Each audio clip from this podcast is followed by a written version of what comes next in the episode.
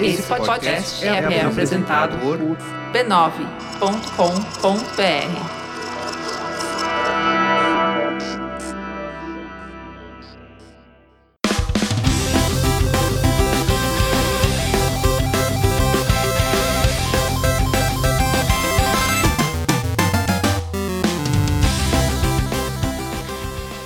Ao vivo, Poco Pixel número 23, eu sou o Adriano Brandão, do meu lado tá o Danilo Silvestre, tudo bom? Tudo bom, beleza? Maravilha, estamos de volta às gravações, tô até meio, meio desaquecido. Tá enferrujado? Tô meio enferrujado. Férias é sempre assim, né? Tem um, um estranhamento depois que a gente volta. Só pra gente, porque o, o público ficou no, com a magia do espaço-tempo. Sim, eles estavam em outro multiverso.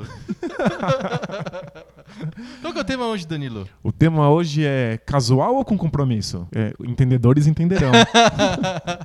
Vamos falar um pouquinho sobre esse fenômeno dos jogos casuais, jogos hardcore, jogos que têm compromisso ou exigem compromisso do jogador. Tem, teve notícias nas últimas semanas que fazem a gente querer falar especialmente sobre esse tipo de assunto. Vale lembrar, a gente não pode esquecer, tô meio destreinado, mas vamos lá, que o Poco Pixel é um podcast da família B9 de podcasts. Estamos entrando nos poeminhas do Guga Mafra, em outras palavras, né?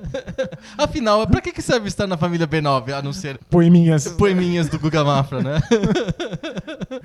Na família B9 de podcasts, além do Poco Pixel, há outros podcasts de rara qualidade, como o Braincast, o iniciador de tudo, o Anticast, o Mamilos, o Mupoca, o Spoilers Talk Show, o Zing e o Save Game. Tem o Projeto Humanos também, que deu uma parada agora. Vamos para o tema? Bora, bora lá. Bora!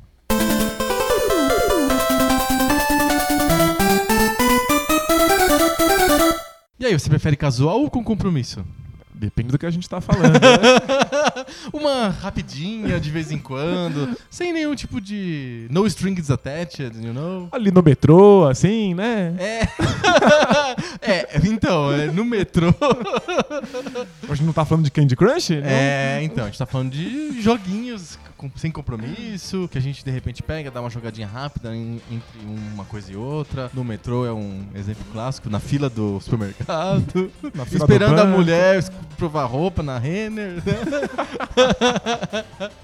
A Quem nunca, Renner né? deveria ter uns, uns consoles instalados, assim, com televisão. Eu, eu, eu tinha um projeto que não sei por que, que nunca foi implementado por nenhum desses grandes empresários brasileiros, que era ter um homódromo no shopping. Um homódromo, tipo, Isso, um é uma pra- loja. Pra, fu- Ah. fumar cachimbo, assim. não, não precisa ser assim. Pode ser um, simplesmente sofás, TV, uma TV que passe futebol, ESPN, qualquer coisa assim. Cerveja. Pronto, acabou. Aí a- as mulheres vão pro, pra Renner e os homens vão pro homódromo. Achei que sua ideia ia ser mais estereotipada, assim. Um, um- um ringue, assim, pra que homens se batessem. charuto, Uma- cachimbo. eu- com um ambiente de oficina mecânica, né? com carros sendo desmontados. uns calendários da Pirelli. Mas costuma ter esses ambientes pra criança, né? É, parquinho, né? shoppings. É, você deixa a criança lá, às vezes tem videogame e tal. Sim. Ficam jogando um Zui da vida. Você já tem aquele salão de cabeleireiro pra criança ficar quieta, o cara cortar cabelo? Eles botam videogame. Bota um videogame, é. E a cadeira pra cortar é tipo um carrinho, assim. um sapo, né? uns bichinhos estranhos. Nada faz uma criança parar como sentar num sapo. Sentar né? no sapo, não, claro, vai, o cabelo vai ficar ótimo.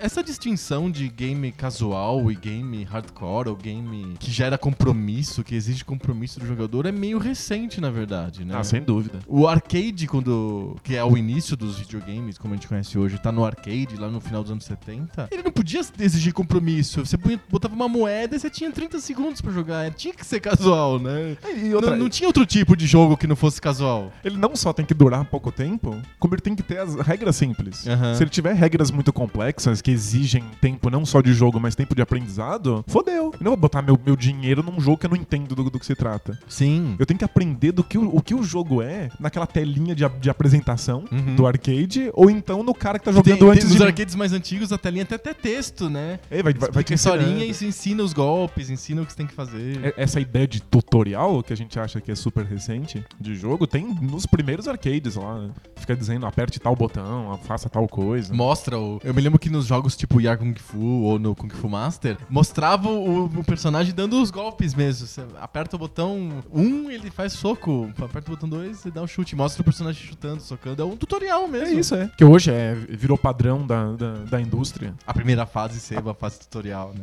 E fica parando o jogo o tempo inteiro pra, pra Te mostrar mostrar os botões, Uhum. né? Isso já tinha nos arcades, porque o, o- você não vai botar dinheiro, você não sabe do que se trata. Sim. E, E você não vai poder botar muito dinheiro pra aprender. Você tem que aprender na, no- na primeira ou na segunda moeda. Você não pode ficar colocando. Depois de 10 dias gastando centenas de dólares. Você, ah, agora eu sei jogar. Não, não É, dá. não, não, é impossível. Pelo menos a, a parte básica, a parte que permite que você se divirta e que você avance no jogo, tem que ser compreensível em poucos minutos. Uhum. Então o jogo tem que ser casual. É que existem, se você dedicar os seus 100 dólares em ficha, você vai entender algumas nuances, algumas Macetes, estratégias, tá. né? Macete, bug Ou até. gastar 100 dólares em fichas, ou ficar na loja só sacando os caras jogando, né? Ficar ali na fila, só olhando. É. Aí chega a sua vez e fala, opa, não, não, preciso fazer uma outra coisa ali, estão me chamando ali. Aí você volta pro fim da fila de novo. Até você aprender a, a jogar, né? Sim, mas é, os arcades nascem, obviamente, como. Não tem essa distinção, Uhum. mas se a gente olhar agora retroativamente, eles, são, eles têm que ser casuais, porque Sim. senão não tem mercado, né? Exato. E aí, quando os videogames caseiros surgem, eles são ports, na verdade, dos, dos, arcades, né? Você pensar no Atari, os jogos. Atari era uma empresa de arcades e aí porta Missile Command, é, o Asteroids, vários é, Space Invaders, são clássicos de arcade que a Atari porta pro console doméstico com a mesma jogabilidade simples, rápida. Os famosos jogos que terminam e começam de novo do Sim. Atari. É, não exige realmente um compromisso do jogador, né? É São jogadas rápidas. Um minuto, cinco minutos já é o suficiente para um jogo de Atari. Isso continua no Nintendo. É, é- é- inclusive a Nintendo era também uma empresa de arcades. O Mario surge em, em arcade, o Sim. Donkey Kong, depois no arcade o Mario Brothers. Jogos casuais. Jogos que você resolve rápido. O Balloon Fight, por exemplo, que é um, um jogo incrível, super simples, do Satoru Iwata, que Sim. que a gente comentou no, no- em podcast sobre a Nintendo, ele, ele realmente é uma jogabilidade que termina em um minuto, dois minutos, não exige que você tenha que ficar se dedicando àquele jogo. Eu acho que o primeiro jogo que sai um pouco dessa questão efêmera e entra numa continuidade que exige do jogador um- uma dedicação maior é o Super Mario Brothers mesmo. Com aqueles sete mundos que você tem que passar pra você até encontrar finalmente a maldita princesa. Acho que tira um pouco o jogador daquela. Vou jogar, posso- vou jogar só um pouquinho de Super Mario hoje. Ele pode até fazer isso, mas ele vai ficar inevitavelmente frustrado porque esse pouquinho não dá pra ele f- cumprir o objetivo dele. Enquanto que no Donkey Kong ele consegue cumprir. Em um minuto você consegue é, salvar a Pauline lá do macaco que prende ela, né? É, o- os arcades eles têm essa característica de te dar uma recompensa imediata, né? Aham. Você finaliza o objetivo proposto muito rápido. Sim. E o ponto é que se você continua dando tempo pro arcade, se você continua se dedicando a ele, você não vai, nunca vai ter uma recompensa maior do que aquela que você teve na primeira vez. Salvou a Pauline, você vai salvar mil vezes a Pauline. né? É, va- vai ser mais difícil aos poucos, né? A Aham. dificuldade vai aumentando, mas a recompensa é sempre a mesma, né? Tem, Sim. você, você dá pouco e você recebe pouco. É uma, uma, uma jogatina. Com- Franciscana. Ela, ela não vale muito, né? Tipo, ela, ela é realmente um gasto de tempo, assim. Ela é um prazer efêmero. Lembrando que os arcades surgem pra matar tempo no bar, pra. Entre uma cerveja e outra, entre uma conversa e outra, você tá esperando alguém. É uma coisa efêmera mesmo. é- nasce como uma coisa que não é a, a diversão principal. Sim. Ela é uma coisa paralela. Ela, ela é o assim. sidekick, assim. Ela, é, ela é o Robin da- da- do, do rolê, né? Mas tem gente que quer dedicar muito tempo a esses arcades. Mas o fato de que a gente pode considerar eles casuais é que não importa quanto tempo você dedique a eles. o, que você recebe desses jogos vai ser sempre a mesma coisa. Sim. Acho que o Mario é um passo na direção de ser uma coisa que você que exige mais tempo, e que se você dá mais tempo, ele te devolve mais coisas. Aham. Mas ele ainda tem esse formato de, de sessões curtas de jogo. Né? Tipo, ele, ele é uma, uma experiência mais hardcore, no sentido de que tem muito mais coisas a serem compreendidas e feitas. Aham. Mas ele é acessível para o público do, do, Do arcade. do arcade. Aliás, os, Mas não é frustrante pro público do arcade quando ele liga o Nintendo e coloca o Mario, ele joga primeiro mundo sempre. Ele tá- toda vez que ele quer jogar, ter uma experiência casual de Super Mario, ele tem que jogar o primeiro mundo. É meio frustrante, É, né?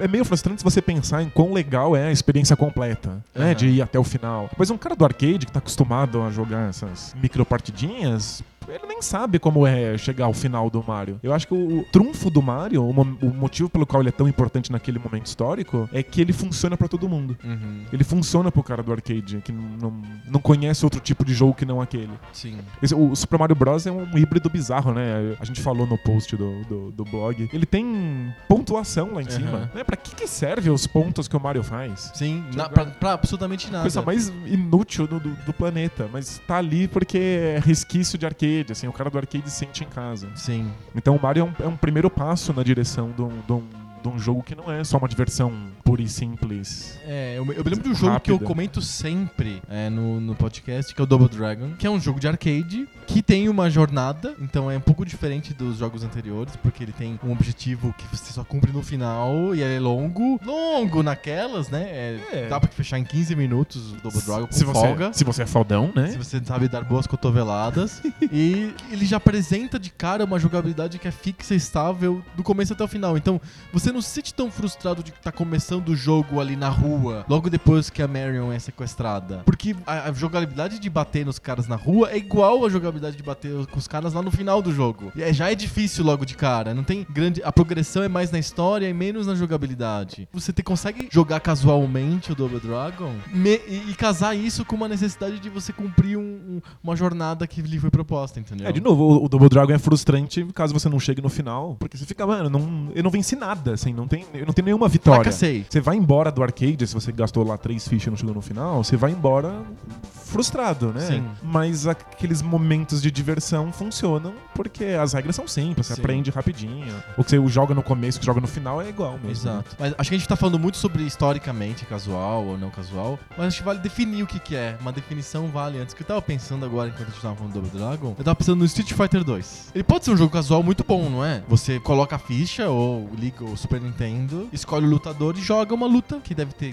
40 segundos, um minuto. Ela é equilibrada a luta, né? Você tem chances iguais de ganhar ou, de, ou de não ganhar. E você pode se satisfazer por ter ganhado aquela luta e pronto, desligar o console ou sair do arcade e ir pra casa. Sim. Não necessariamente você precisa de terminar o Street Fighter pra se divertir. Ganhar de todos os lutadores e derrotar o M-Bison no final, sabe? Mas o Street Fighter é um jogo que tem nessa estratégia de luta, de você dominar os golpes, de você saber dar os Hadoukens e de saber usar bem um jogador ou, ou mal o outro. Cria todo um- uma perícia de jogo que é mais pro hardcore do que pro casual. Porque você se dedica a entender e jogar e como um jogador de xadrez se dedica a jogar xadrez. sabe? Perfeito. E aí é tão casual quanto hardcore, né? É, então acho que o, o- o que a gente chama de casual, na verdade, são duas coisas. Tá. Uma é o tempo que você que você dedica pra aquilo até que ele te, te, te devolva algum tipo de satisfação, algum tipo de, de prêmio. A outra coisa é a quantidade de regras envolvidas no jogo que ele exige que você domine pra que você tenha essa recompensa. Certo. Então, A complexidade do jogo, do gameplay, vai. sim, é. quan- Quantas regras do gameplay eu preciso saber perfeitamente, dominar e torcer pra que eu consiga chegar no, no meu objetivo? Aham. Então, tem, tem, são- dois elementos. Tem jogos que são casuais em um e não em outro. Certo. Mas tipo, o, o que a gente considera realmente um jogo casual, ao meu ver, deveria, deveria ser casual nessas duas instâncias. Nas duas ao mesmo tempo. É, tipo, é um jogo de regras simples, facilmente apreensíveis e que você dedica pouco tempo pra jogar e já tem uma recompensa imediata. Street Fighter 2 é casual ou de- é de compromisso? É pra casar? E Street Fighter é pra casar?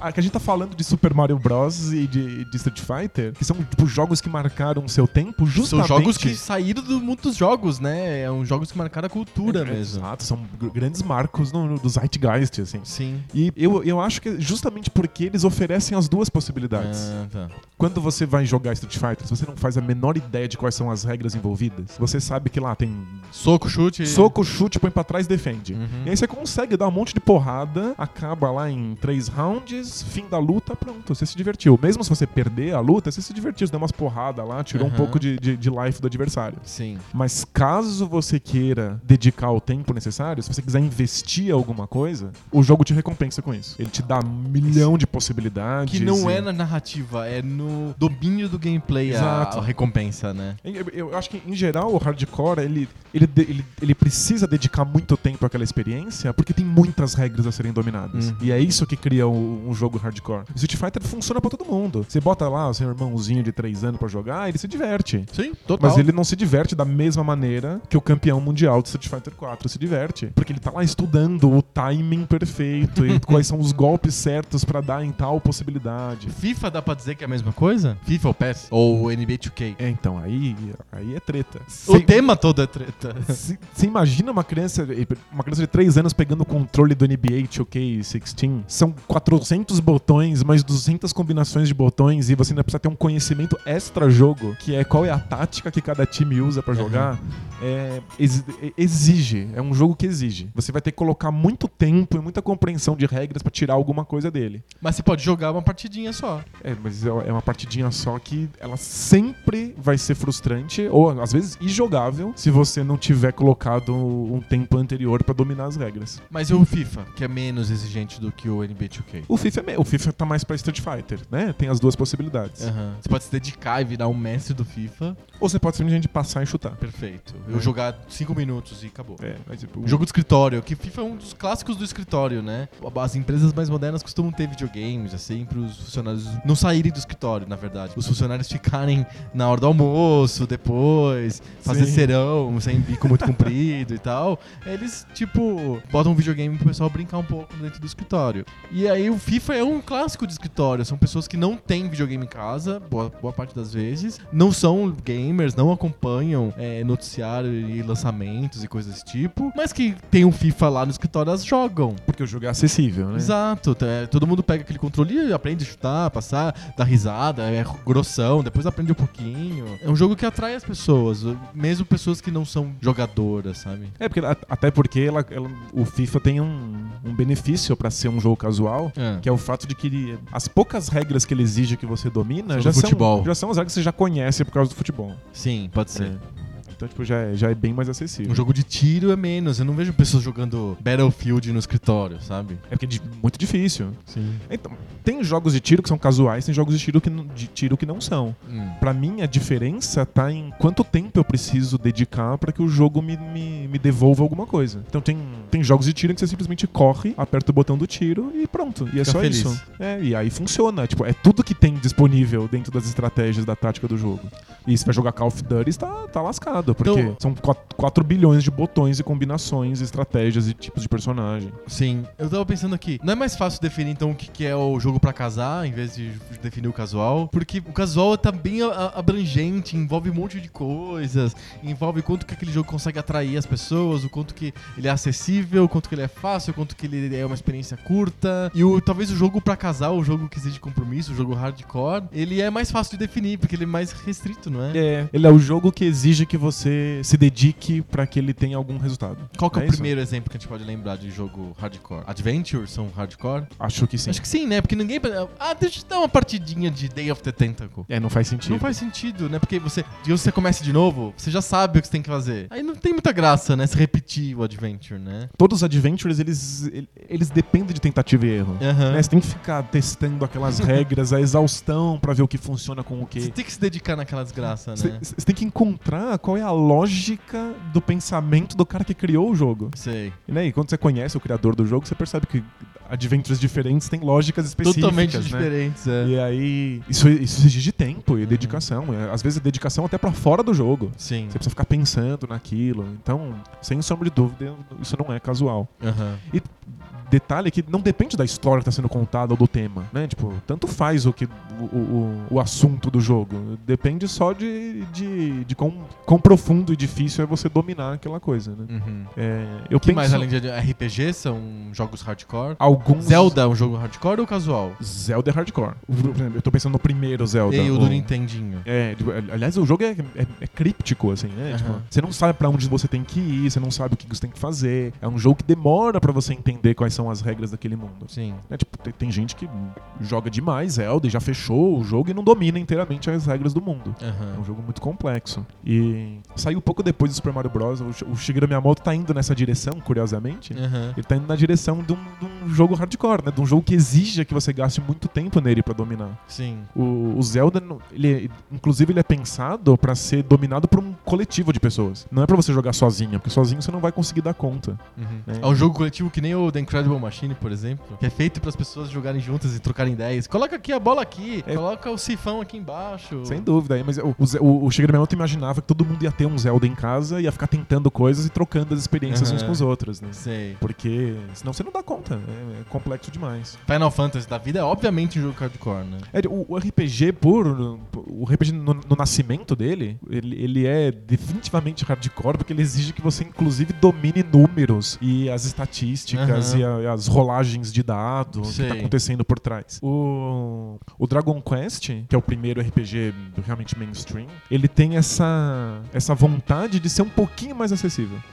Porque Ele simplifica um pouco essas regras todas. é, ele coloca as regras no- nos bastidores, você não fica vendo essas regras. Você pode jogar sem entender quais as regras que estão que estão acontecendo.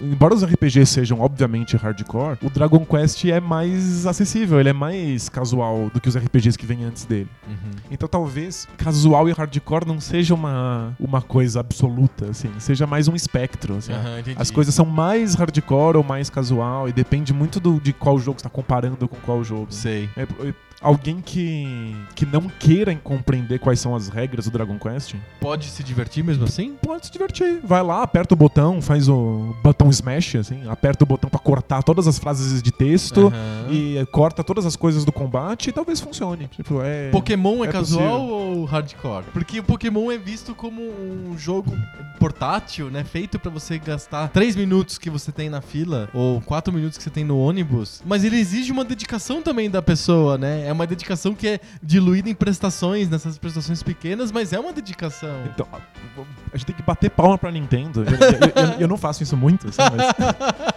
Porque a, a Nintendo realmente consegue achar aquela medida em que o jogo é obviamente hardcore, mas ela é, é acessível pro, Uhum. pro jogador que é casual. É, tem aquela piada comum na internet que fala que Pokémon é serious business. Porque se você é um, um- um doutor em matemática, você pode se divertir muito com Pokémon, calculando qual é a porcentagem de chance de sair um Pokémon ideal no casamento que você vai fazer entre uma Eve e um Dito, né? E aí você fica, você, fica mexendo com tipo, a genética do seu filhote. Nossa. Pra sim. ter o Pokémon ideal. É uma, é uma coisa meio, meio Zé do Caixão, assim, de, de ficar querendo um filho perfeito.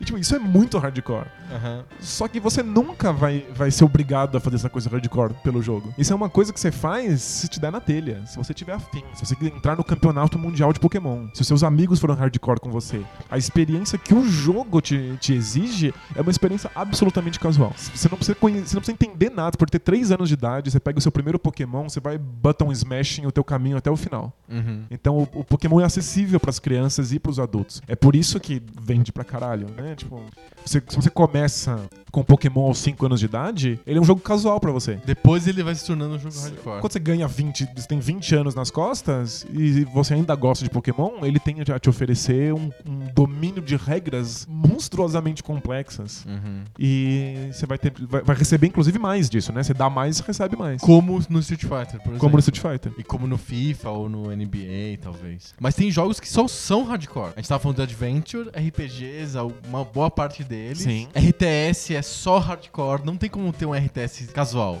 Jogos de estratégia, de tática. É, exato. Jogar Nossa. Civilization casualmente. ou Dune 2 casualmente. Civilization, acho que é o jogo hardcore por excelência. Por excelência, Essa né? é a definição de um jogo hardcore.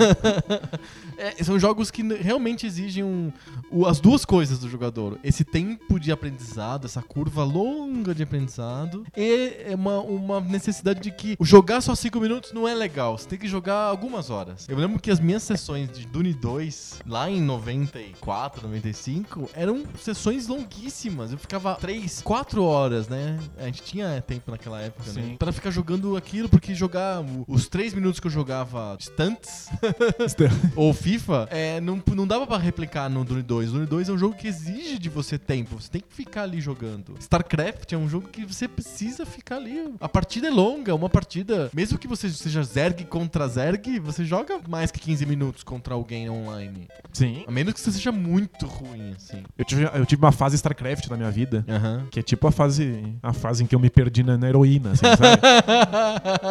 E- e- eu tive umas férias da escola, eu era moleque, eu tive umas férias da escola e aí eu entrava na internet à meia-noite, quando o pulso era único, Sim. e aí jogava até às seis da manhã, quando o pulso deixava. Acabava, né? Deixava de. de ele, ia- ele ia me cobrar mais caro pela internet, aí eu tinha que desconectar às seis da manhã, eu já tinha jogado seis horas seguidas de StarCraft. Aí eu assistia o replay de todas as partidas que eu tinha participado pra estudar o que tinha acontecido do ponto de vista tático, quando eu venci, quando eu perdi, o cara que venceu, o que é que ele fez. Aí quando eu acabava de estudar tudo isso, eu ia dormir, acordava de novo e, Pensando em StarCraft. e repetia no processo. Entendeu? É, esse, esse é o grau de Rinse hardcore. and né? repeat. Rinse Exato. and repeat. Porque é, é um jogo que te exige isso. Se você não domina as regras, se você não sabe quais são as estratégias, você não tem a menor chance. Você não vai se divertir. O jogo é só frustrante. Sim. Você vai durar poucos minutos de jogo, você não vai ter recompensa. O jogo não te oferece nada se você não entregar tudo pra ele.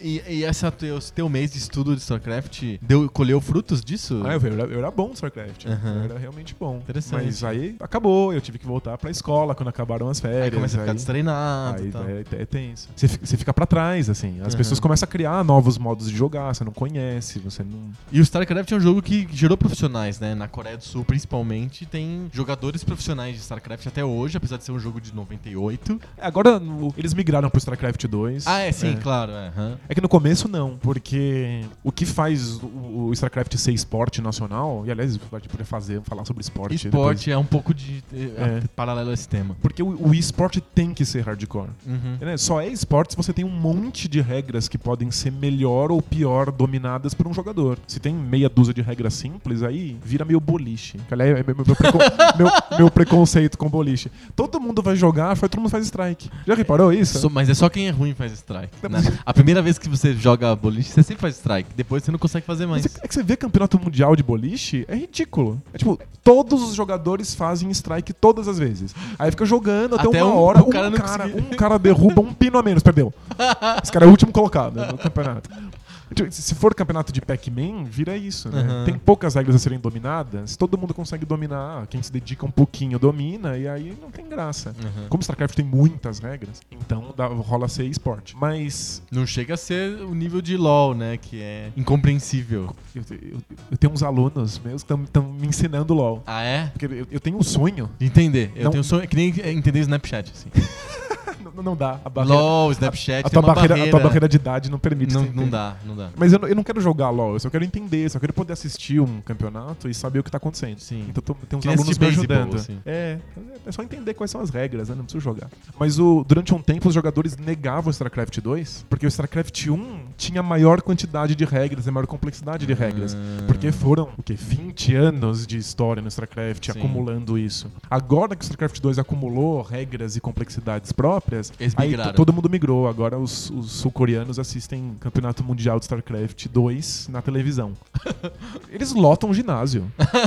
tipo, senhorinhas de idade sentam na cadeira e entendem se um Protoss defende um Rush Zerg com qual estratégia e vibra com isso. Sabe, é, exige muita dedicação para que você entenda o que tá acontecendo, mas obviamente o que a recompensa é muito grande. Sim. Né? Eles vibram e gritam e choram com as coisas que acontecem. Eu fico olhando, StarCraft eu entendo, mas eu fico vendo o campeonato mundial de LoL, todo mundo gritando na plateia e eu não nada O que tá acontecendo. né? que porra é essa? Agora, Pac-Man, em três minutos, você nunca conhecesse o jogo, em três minutos eu entendo o que tá acontecendo. E pronto. Recompensa imediata, mas também não é muito grande, né? Sim. Mas o, Star- o StarCraft, ele não, não dá uma recompensa pra você jogar casualmente. O Street Fighter, que é um, é um esporte também, esse, esse te dá. Ele consegue migrar de um lado pro outro É. à vontade, assim. Ou Pokémon, né? Eu Ou posso jogar em FIFA, casa, aham. Pokémon, ou se eu vou no campeonato mundial, não, eu preciso ter me dedicado, dominar as regras, né? Por que, que hoje a gente fala tanto desse, dessa. Existe um cisma tão grande entre casual e não casual? Antes não tinha isso, as pessoas jogavam Street Fighter, eram felizes e tal. De repente surge uma divisão terrível entre o casual e não casual. Quem é Nintendo só faz console casual. Esse negócio de celular só dá pra casual. Eu gosto do meu PlayStation porque é hardcore, não sei o quê. Por que, por que surge isso assim? Então, a- além da, da resposta óbvia, que é babaquice, né, seres humanos são babacas, esse tipo de coisa acontece. Sim. Eu tenho um palpite, vê se você concorda. Vamos lá. Todo mundo começa com um jogador casual, a gente não consegue, a gente é criança, a gente não consegue aprender muitas regras, então a gente Sim. precisa de jogos mais simples. E muitos se apaixonam pelos jogos e esperam coisas mais complexas deles. Aham. E aí vão, assim, numa espiral de complexidade rumo aos jogos cada vez mais hardcore. Só que o mercado não pode se dedicar nesses jogadores exclusivamente, porque eles são um nicho pequeno. Os hardcore. Os hardcore. Se eu lanço um jogo que ex- exige muito tempo, eu já corto uma parcela muito grande da população. Uhum. Só tem tempo pra jogar no metrô. Se eu exijo um, um domínio do controle, o controle físico, com milhões, Milhões de de botões, botões. eu já tiro todas as senhorinhas de- do, do- meu caminho. Então o mercado tem que se focar mais nos jogos casuais pra ser financeiramente viável. Os jogos casuais são as- os bastiões das, das desenvolvedoras e dos fabricantes de console, será? O que, o que tem de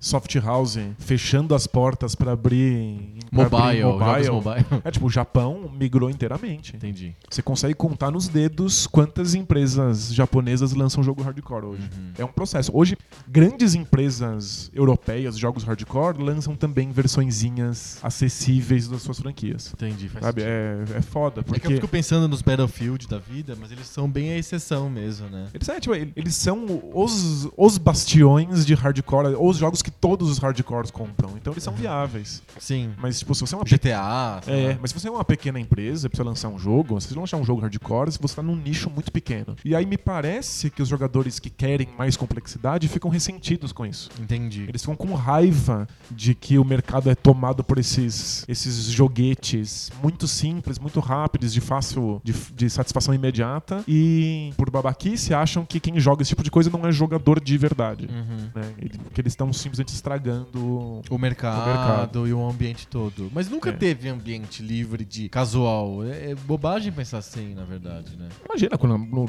quando jogava Nintendinho, ué, a maior parte dos, dos títulos né, 99% dos títulos eram casuais. casual. Você jogava um pouquinho, aí você tirava, botava outro. Agora que a gente tem essa coisa, De 60 horas de jogo. é, o jogador médio compra dois jogos por ano. Uhum. Jogos gigantescos, que, com, com regras complexas, que ele pode ficar o ano inteiro debulhando. A gente no Nintendinho comprava toneladas de jogos, né? Sim. No PlayStation, pensa no PlayStation. Puta, e, e era caro pra caralho. Tipo, Sim. a gente gastava uma- muito mais dinheiro antigamente do que gastar hoje com o jogo. Mostrando que o casual é que alimenta a Pois é. história. Ele é que move a, in- a indústria, né? Não, não dá pra, pra ignorar o poder do- dos jogos do celular. Tipo, hoje em dia, todo mundo joga. Todo mundo é jogador. Uhum. É que as pessoas não têm tempo nem vontade de dedicar muito tempo A entender, sei lá. a entender regras complexas. E ela- ela- elas nem querem uma satisfação longa e demorada. Elas querem satisfação rápida, né? Tipo, no- nos seus intervalos da vida. né?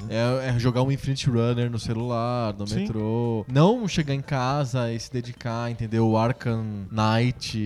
E com, todas as suas nuances de jogabilidade É. e até de, de storytelling. Exato. Então eu acho que os, os hardcore se ressentem, assim.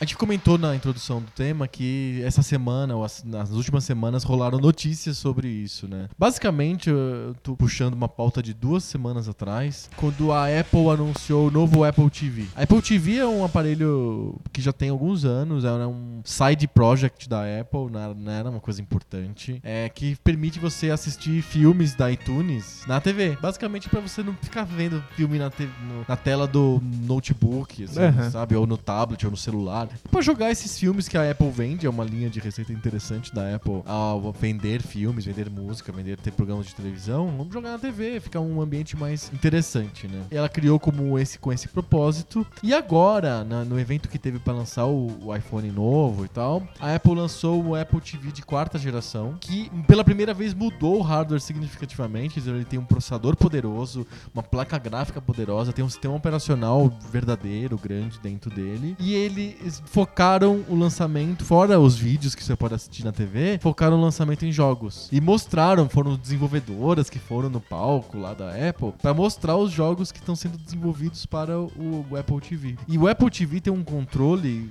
remoto, que ele foi feito para você assistir TV, né? Que é um controle touch como um celular que tem um acelerômetro interno como se fosse o, o emote. Entendi. E os jogos que eles estavam mostrando na apresentação eram jogos tipo ping-pong com mais sofisticações, que você controla o controle remoto que chama Siri, Siri Remote, né? O controle da Siri, né? Que é o, o assistente pessoal da, da Apple. É, você controla com a Siri Remote como se fosse um raquete de tênis e vai, os movimentos vão sendo captados pelo, pela Apple TV e como se fosse um Wii. Sim, e os é. Jogos, o tipo dos jogos, o gráfico dos jogos lembra os jogos de celular. Porque são jogos de celular, na verdade. Porque aquele. A Apple TV é um celular que fica presa na, preso na tua mesa. Todo mundo tá falando: olha, isso pode ser a salvação dos consoles. Porque olha só, você vai ter uns jogos que todo mundo joga no celular vão estar na TV. E vai ter um- uma interface intuitiva pra você lidar com aquilo.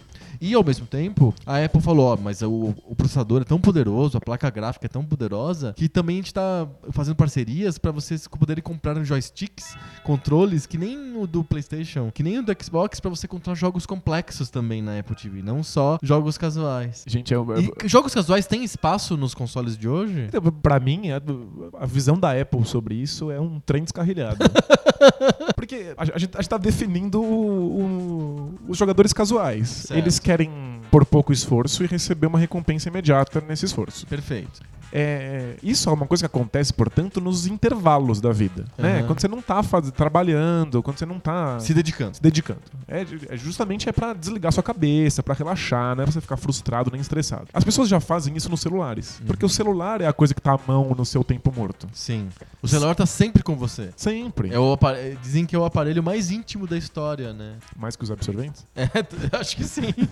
Porque é, ele- qualquer tempo morto que você tiver na sua vida, você tira um celular do bolso. Sim. E já era. Se eu tô na sala da minha casa, sentado no sofá, eu tenho um quadrilhão de possibilidades de lazer que, que exigem mais de mim e vão me dar mais recompensas do que um joguete de celular. Sim. Pensa bem, o, tipo, o, o prazer de um filme. Uhum. O filme ele exige não só que você dê uma hora e meia pra ele, mas ele também exige uma certa compreensão de regras. Né? Você precisa entender linguagem cinematográfica, que a gente tá treinado nisso desde que a gente nasceu. Sim. Botaram você na- na- na- no sofá, você ficou vendo Disney, aí você entendeu as regras. Mas Fica é, aí, fica vendo aí e não enche o saco. e a gente aprendeu, são regras esquisitas, regras de corte, de, de continuação. É difícil, o cinema não é uma coisa intuitiva. Né? E se você tá lá sentado no seu sofá, na sua casa, ué, você pode dar essa uma hora e meia de dedicação pra um filme e assistir um filme. Você tem só 20 minutos, ué, você vê uma série no, no seu Netflix de 20 minutos. Por que é que eu vou Jogar. jogar, tipo, dar essa dedicação microscópica do jogo casual pra receber um, um benefício tão pequeno, se eu tenho outras possibilidades. Se eu tô em casa e eu, e eu tenho, portanto, mais tempo pra dedicar isso e eu quero um jogo, eu vou dedicar mais e receber mais de um jogo complexo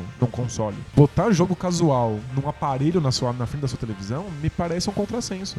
Mas isso aconteceu muito fortemente há uns 6, 8 anos atrás. Que casa que você não foi nos, em 2006, 2008 que não tinha uma guitarra do Guitar Hero, aquele bastão com a bolota em cima do, do PlayStation? Não, do, do Play- do- o, o bas- bastão do PlayStation não, não tem. ninguém, ninguém tem isso aí não. Mas guitarra do Guitar Hero era bem comum. Festinha com Guitar Hero, olha. Não, muito, muito. E olha que ele custava uma bica aquele troço, Sim. né? Até hoje as pessoas brincam de joguinho de dança, Just Move, Just Dance, sei lá o quê. Existe um mercado para esses jogos um pouquinho mais complexos que são casuais. Mas me parece que quanto mais os celulares foram foram ficando acessíveis e universais, esses jogos foram perdendo espaço. Eu acho que tipo, só tem só tem mercado para um, pra um console de jogos casuais quando os jogos são estritamente sociais. São essas grandes reuniões, as pessoas se juntam e podem jogar jogar isso coletivamente. Quantos desses jogos você precisa na sua vida? Não muitos. Tipo, to- dois. Todas as famílias do mundo estão satisfeitas com seu Wii. Elas não precisam de nada mais sofisticado do que isso. É, é o que tem pra hoje. Tanto é que o, o, o público que tem o Wii em casa não migrou pro próximo console. Eles continuam nem no Wii U. Eles não compram um Wii U. Esse é o ponto. Quem tem um Play 2 em casa comprou um Play 3. Quem tem um Play 3 quer um Play 4. Então as empresas, elas, elas sabem que se elas fidelizam o cliente, se elas fidelizam o jogador, a próxima plataforma já tem um- um- uma base instalada. O Wii não conseguiu isso. A Nintendo não consegue. Porque o- o, público é tão casual que o Wii é suficiente. E vai ser suficiente pelas próximas décadas. Entendi. Então, o resto dos joguinhos vai pro celular. A, a- a jogada da Sony de definir o PlayStation 4 como um console hardcore pra gamer faz sentido então, na, na- na tua opinião? É. Porque a Microsoft não se definiu. Quando ela lançou o Xbox One, ela ficou meio no meio do- da estrada e não sabia se ela tava falando pro gamer ou se ela tava falando pro casual, ou se ela tava falando pra quem gosta de assistir TV, sei quem, o cara que quer ver a Netflix. Ela ficou meio assim perdida, assim. E aí ela lançou um aparelho que não agradou ninguém. É, deu uma derrapada, começou atrás na corrida, né? Exato, focou toda muita experiência na, no Kinect. Aliás, uma coisa que a gente tava comentando, a gente tava falando sobre a Apple TV, uma coisa que tem que comentar é que o, a, a interação principal da Apple TV nova não é pelo Siri Remote, pelo controle remoto, é pela voz, usando a Siri fa- falando com ela. Aham. Como a Microsoft já tentou fazer com o Sony, né? Você controlar tudo pelo Kinect. Falar com o, o Xbox pra mudar de canal, botar no outro programa, ligar o jogo. É, isso, é, isso é pra tirar completamente qualquer possibilidade de barreira. Porque, tipo, tem a avó de muita gente aí não sabe usar controle remoto de TV, sabe? Uhum. É a vontade de ser inteiramente casual até na troca de canal da televisão. Sim. Tipo, pra não ter dificuldade nenhuma, nenhuma complexidade de regra. É a tentativa deles. A Microsoft focou muito nesse controle do Kinect, coisas desse tipo, e não sabia pra quem tava fazendo o, o Sony. A Sony, desde o começo, falou: não, a gente tá fazendo o PlayStation 4 pra quem quer jogar Uncharted, pra quem quer comprar o GTA do ano, ou Assassin's Creed do semestre. É, é- a gente tá fazendo o PlayStation pra esses caras. E até, até agora dá pra dizer que a, a- a Sony tá ganhando com alguma facilidade a, a geração atual. A Microsoft já mudou a, A estratégia do a estratégia e aí tá correndo atrás. Não, não- o- o- as análises mostram que não vai alcançar o PlayStation 4 até o final da geração, mas que vai ficar próximo o suficiente. Aham. Mas só porque Fica os- competitivo, ainda vai ter. As, as produtoras ainda vão fazer jogos pro, vão, pro Xbox. vão, tipo, não, não, não, não vai perder de lavada a geração. Mas é só porque os dois se estabeleceram como agora, como consoles hardcore de jogos complexos. Aham. Porque os, os jogadores casuais não estão aí. Eles já têm um Wii, o Wii já não, não, não dou o mercado, ou elas estão no celular. Tipo, não, não dá pra ficar pensando em criar novos consoles e novas possibilidades pro jogador casual. O jogador casual já tem essas possibilidades. Aham. Ele não tá interessado em mais complexidade. Ele não vai querer comprar um controle com um monte de botões pra ficar jogando coisa. O casual preso na TV. Não, não, isso, isso não, não faz sentido. Na casual TV, é pra estar livre, né? se ele realmente gostasse de jogos e ele quisesse dedicar tempo a eles, ele teria um outro tipo de videogame. Aham. Né? Quando ele tem tempo, um, um tempo que não é um tempo lá no sofá em que ele não vai jogar celular, ele vai assistir um filme, ele vai ter outro tipo de lazer, né? Não faz sentido. Então, você acha que a Apple TV nova. É tiro no pé total. É tiro no pé total. Não vai ter, não tem chance de como estão falando. Olha, pode ser justamente o que o mercado de consoles precisava. O, o mercado de consoles não precisa. É, eu fiquei pensando, quando eu li É. essas manchetes, eu fiquei pensando, o mercado de consoles tá tão em má forma assim, tipo, é, é- realmente é um mercado deficitário que precisa da nossa ajuda? É que o que vai acon- o- o- Se a gente tá pensando no enquanto os Wii's venderam, qualquer Ou os console. portáteis, o 3DS. Acho que o sei 3, 3DS menos, né? Mas Uhum. o DS antes dele. É... Se você comparar os videogames novos, aí é, é- é fracasso, assim. Parece que todas as empresas de videogame estão fracassando. Uhum. Mas não é, que a gente tá, a gente tá olhando pra coisa errada. O- os videogames, o, o- PlayStation 4 e o Xbox One, estão indo muitíssimo bem. É porque eles têm um público muito específico. E é esse público, inclusive é um público que gasta mais, compra jogos mais caros e vai, vai manter aí o, a Sony e a Microsoft em boa vida financeira por muito tempo. Sim. Nunca mais a gente vai vender um console como o Wii vendeu. Uhum. Tipo, o Wii foi um fenômeno cultural monstruoso que é permitia que os jogadores casuais tivessem contato com o console. Isso não vai mais acontecer, porque eles não precisam mais É. de console. Então, eu acho que é o Tem ponto... browser, sabe? Exato. Elas jogam um joguinho no Facebook. Aham. Não precisa ficar comprando um aparelho a mais. É, eu acho que esse é o ponto. O que eu queria comentar no final das contas é: a gente viu na história do videogame, começando lá no arcade, o videogame surge como uma brincadeira de nicho. Era um entretenimento super simples, casual, mas que nem não agradava todo mundo. As pessoas tinham pessoas que se atraíam mais, pessoas que não se atraíam, se atraíam menos, mas que estava longe de ser uma coisa mainstream como cinema ou, ou música, que é uma coisa universal, que todo mundo é- acredita que você gosta de filme ou de música. Aí ele cresce, o videogame cresce e vira uma coisa mainstream. Todo mundo brinca de videogame em um, um certo sentido. E o veículo desse mainstream é o videogame na tua casa, o console. É o Nintendo, é o Master System, é o Mega Drive. É isso que torna o, o videogame mainstream, não é o arcade. Sim. Aí ele entra num, num próximo patamar de mainstream, que é quando entra o Game Boy. O Game Boy faz a Hillary Clinton jogar Tetris num avião. De primeira dama dos Estados Unidos. E a gente não saiu desse paradigma. Entrou nesse cara aqui, ainda estão achando, porque como o Game Boy é um aparelho dedicado a videogames, feito pela Nintendo, então beleza, é um videogame que at- atinge um público incrível. E com o celular, ele não é dedicado a jogo. Você não pode falar que isso aqui é um console. Não é a Nintendo que tá te vendendo esse negócio, é a Motorola, é a Apple, é a Samsung. O console não é mais a força que carrega os jogos. O console, ele é a força que carrega um tipo específico de jogo. Assim como o computador foi uma força que carregou um tipo específico de jogo por muito tempo. Sim. As o que, o que o- esses caras estão vendo a Apple TV salvando os consoles é de uma salvação que não tem, não tem como surgir. Não, não tem salvação. O videogame virou uma máquina super especializada. Assim como um rádio amador, ou, entendeu? Perfeito. Como uma impressora 3D.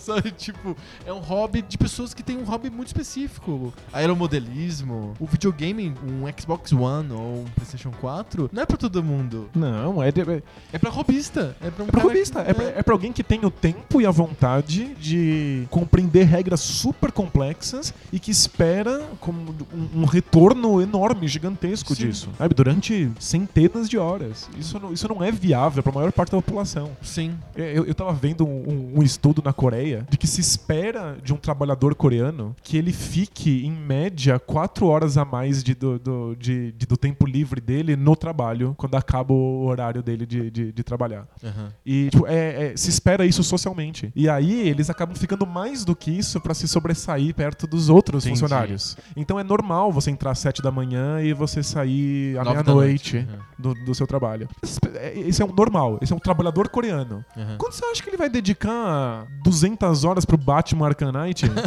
Quanto que ele vai fazer isso? É impossível. Tipo, é- quem pode dedicar muito tempo à complexidade de uma coisa é robista. Aham. Né? Tipo, é, um, é um- alguém que se especializa. A gente, o- o- os, os jogos são tão mainstream, os jogos estão tão universais, que às, às vezes a gente confunde a cabecinha. A gente acha que o Batman é universal. Uhum. Não, é. não é, não é. O Ele é Game nicho, Boy, o é- Game Boy é universal, o Batman é nicho. O Batman é nicho. O Batman é nicho que nem o cara que gosta de montar Arduino ou drones. O cara se dedica a drones. Sim, É, é meio isso mesmo. Talvez tenha mais pessoas que gostam do Batman Arkham Knight do que de drones, mas é, é- não é quanto, quantas pessoas gostam de Infinite Runner ou de Angry Birds. perfeito. O mo- motor dos videogames hoje é o celular, não é mais um console preso numa TV. E aí é que a Nintendo não sacou, né? A Nintendo com o Wii U, ela perdeu o bonde totalmente, porque ela imaginou que as pessoas iam Ela- continuar jogando é que os jogos de festa e o Mario Kart num, num console. a, a Nintendo sempre fez o, o- o oposto do que a maior parte das produtoras de videogame tenta fazer. A Nintendo sempre ofereceu a experiência casual. A experiência casual é o, o- carro-chefe. E aí tem um ou outro jogo hardcore ali, caso você queira regras mais, mais complexas. Aham. E, tipo, eu, eu sempre achei que a Nintendo lidou muito bem com isso. Né? Tipo, a gente até chegou à conclusão de que a Nintendo é o Game Boy Aham. e que os consoles de mesa são só assim. Versões de mesa do versões Game de Boy. mesa do Game Boy. Mas que tipo, o carro-chefe da Nintendo é isso. É o, é o Game Watch lá dos anos 70. Exato, tá, tá no DNA da Nintendo, Sim. por isso que ela sai tão bem. E o Wii tá, é, é bem essa proposta, né? Tipo, ela é, um, é o jogo casual por excelência. O que eu acho que a Nintendo errou é achar que a família ia gostar tanto do Wii que ela ia querer a próxima geração do Wii, que ela ia querer o avanço tecnológico. E as pessoas não se importam com isso se elas são casuais. É o famoso dilema de iPad, né? Se eu já O- tenho um, por que eu vou comprar um novo? Ninguém né? compra o próximo iPad. Só se quebrar, só se ele parar de funcionar. É porque o, o uso do, do iPad é super Já é casual. bom, é, é muito casual. É, você só lê, você leva no cocô, você no avião, pra uma reunião que você não queira carregar um negócio pesado. É, é muito casual o uso de um iPad. Então você não sente aquela necessidade de trocar, porque não te, não, você não gasta, você, não, você não, não, não te incomoda no cotidiano. E um celular, quando ele fica um pouco mais lento, ele te incomoda porque você usa ele o tempo inteiro. Você precisa Perfeito. trocar. O iPad nunca se troca. Mas com as pessoas trocando de celular o tempo inteiro, é aí que elas vão jogar os jogos casuais delas. Aham. É aí que você consegue a experiência, que era a mesma experiência do arcade no começo, a mesma experiência do Nintendinho, que é uma experiência que a gente cresceu junto, que é apaixonante, que é uma delícia, mas que não é o que a gente se acostumou a fazer agora, porque a gente é especialista, é Sim. robista.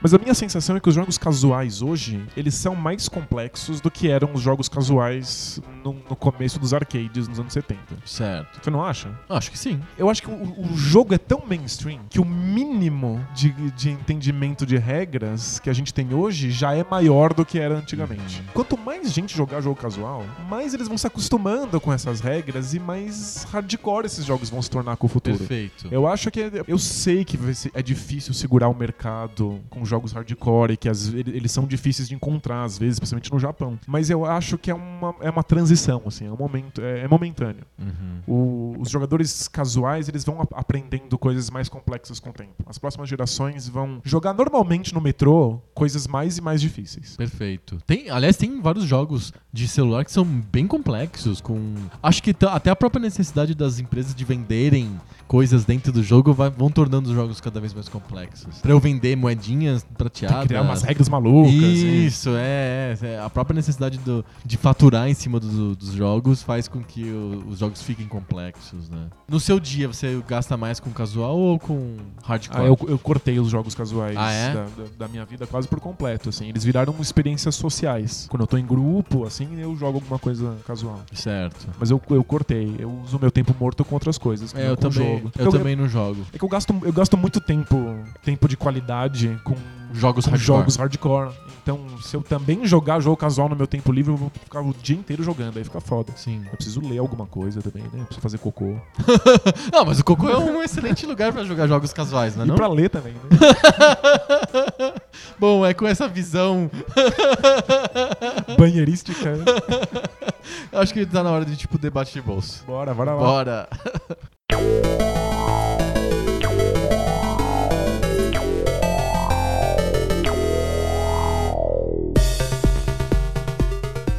Debate de bolso, tradicionalmente, a sessão do Poco Pixel que separa os meninos dos homens. é quando a gente para de falar de videogame e começa a falar sobre assuntos aleatórios. Toda semana uma pessoa diferente propõe um tema. Hoje sou eu. Eu acabei de voltar de férias. Fiquei uma semana nos Estados Unidos, com uma cultura bem diferente do Brasil. E é a terceira vez que eu vou pra lá e eu já con- consigo entender melhor o que, que- que se passa lá. É bem interessante de estudar, de, de perceber, de prestar atenção. E nessa semana surgiu uma notícia que, que se somou às, às experiências que eu tive lá, de observar tal.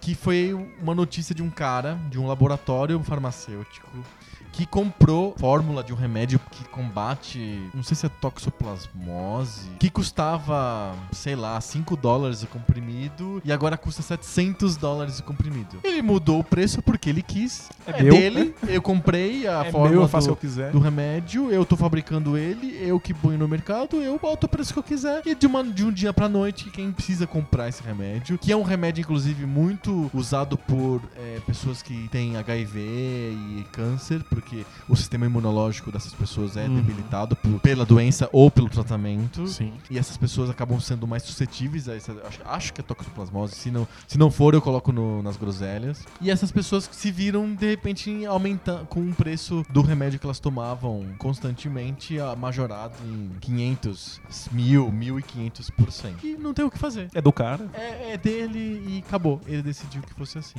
E eu percebi nessa semana nos Estados Unidos que a sociedade é muito orientada pra isso lá. É, não, é uma, não é uma comunidade em que é, o comunitário vem primeiro. É uma comunidade em que o individual vem primeiro. Sim. E eles imaginam que muitas pessoas procurando o seu próprio bem-estar acaba gerando o bem-estar de todo mundo. É a mão invisível do mercado. A mão invisível do mercado e tal. Coisas simples que fazem pensar isso. Por exemplo, você vai no supermercado, não tem uma fila do- dos idosos, ou dos, das grávidas, ou dos deficientes. Eles entram na mesma fila que você. Se você quer dar a vez pra aquela pessoa, é, você é, vai, dá. vai de você. Mas do supermercado não tem uma fila pra essa pessoa. No ônibus ou no metrô, tem- não tem assentos do- de idosos ou de gestantes ou de deficientes. Os assentos são todos iguais. Se você se sente impelido a, a dar o seu assento pra uma velhinha, você faz, mas o ônibus não tem As o- pessoas uma dão? lei pra isso. Não vi, não, não, não, não vi, assim, eu usei os dois meios e não vi. No metrô até tem um cartaz que fala assim, dê o seu lugar pra pessoa, pra mulheres, pra gestantes, pra idosos. Mas não tem aquele, este lugar é de gestante. Lei municipal número X. Isso. Lá é todo, todo mundo é seco, tratado igual. E aí as- você dá preferência se você quiser. Não tem uma lei que obriga a isso. Eu queria ver de você o que você acha disso. Uma sociedade em que o remédio pode ser. o preço pode ser majorado em 5 mil por cento da noite pro dia. Porque é dele, ele faz o que ele quiser. Em contraposição a uma sociedade como a nossa, em que o governo tem que ficar regulando tudo. Então, não, esse remédio custa no Brasil alguns centavos o comprimido. Porque você- ele, e o, o dono da, da fórmula, a indústria farmacêutica, foi consultada e ele falou que não, ele não pode aumentar o preço porque é, teria que ser aprova- a mudança de preço teria que ser aprovada pela Anvisa, pelo Ministério da Saúde, pelo monte de órgãos do governo que aprovariam a mudança do preço. Então, ele não quer mudar o preço, mas se ele quisesse, ele teria que passar por várias instâncias governamentais. Eu acho que dentro do modelo que a gente foi criado, do modelo do imaginário mesmo, assim, da, da- da ideologia que está ao nosso redor, a gente, a gente se acostumou com essa ideia de que se você não tiver um benefício claro pra você mesmo, você não faz. Tipo, dá preguiça. Então a gente não consegue imaginar muito por que, que alguém iria se esforçar pra descobrir a cura de um remédio se ela não fosse ter um, um benefício próprio pra isso. Aham. Então isso é- é- essa é uma, uma construção ideológica de centenas de anos. É muito difícil se livrar. Então eu, eu entendo essas pessoas que acham que a livre iniciativa é a única maneira de conseguir cura pra doença. Porque elas só vão atrás disso se elas se beneficiarem com isso. E se ele se, se ele beneficia com isso, ele se beneficia o quanto ele quiser. Ele é livre pra esse tipo de coisa. O problema é que esse não deveria ser o único motivo pelo qual a gente cria coisas. A gente deveria fazer coisas porque elas são boas pras pessoas ao seu redor. Mas isso é uma transformação de ideologia muito grande. O Brasil é, é esse híbrido bizarro em que o nosso Estado é muito mais coletivista. Uhum. Ele espera que as coisas sejam sempre voltadas pro coletivo. Então os- a gente quebrou patente do remédio pra AIDS e a gente dá de graça. Sim. Né? Tipo, remédios caríssimos que deixariam qualquer estadunidense endividado pro resto da vida são dados de graça no SUS. Uhum. Mas a nossa ideologia, a ideologia que a gente consome, que a gente reproduz, é a ideologia individualista. A gente quer se dar bem. A gente quer fazer uma coisa pra conseguir benefícios próprios. Enquanto o Estado vira essa coisa meio fora da sociedade, Uhum. tentando coletivizar tudo.